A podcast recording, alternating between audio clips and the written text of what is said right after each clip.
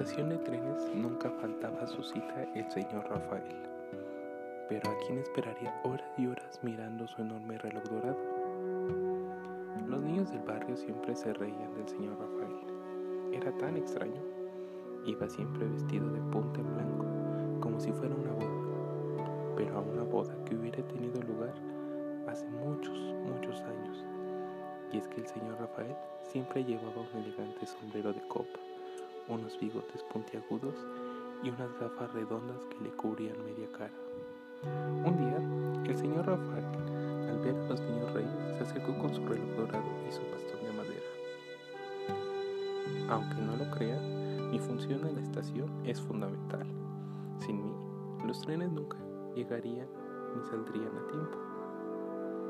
El señor Rafael les contó que durante décadas había dado cuerda a todos los relojes de la estación y que él mismo se encargaba de controlar que los trenes salieran exactamente a su hora, ni un minuto antes ni un minuto después. ¿Y para eso necesita ir usted tan elegante? No, voy tan elegante porque estoy esperando a alguien, pero esa es otra historia, niños. Ya se las contaré algún día. Lo que sí puedo decirles es que este reloj dorado es mágico.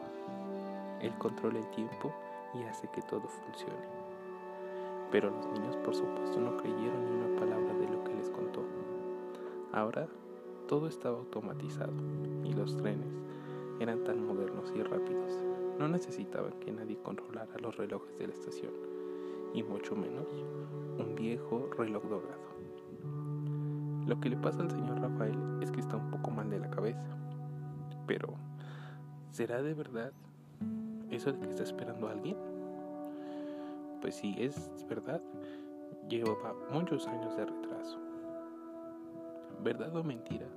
La estación de trenes de aquel lugar presumía ser la única en todo el país donde ningún tren había llegado jamás con un retraso. ¿Verdad o mentira? El señor Rafael siempre acudía elegante y sonriente y siempre se marchaba con la cabeza agachada, mucho más triste que por las mañanas.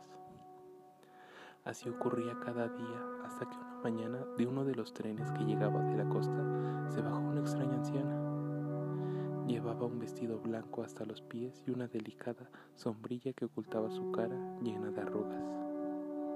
¿A dónde irá esta mujer tan rara? se preguntaron asombrados los niños de la estación. Pronto supieron la respuesta.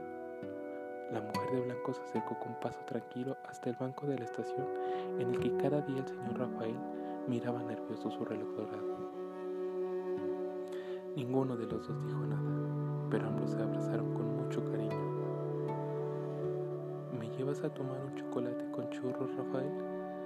Preguntó con coquetería la mujer de blanco, y ambos se alejaron sonrientes por la estación, para asombro de los niños que siempre molestaban al señor Rafael. Al día siguiente el señor Rafael, con su reloj dorado, por la estación.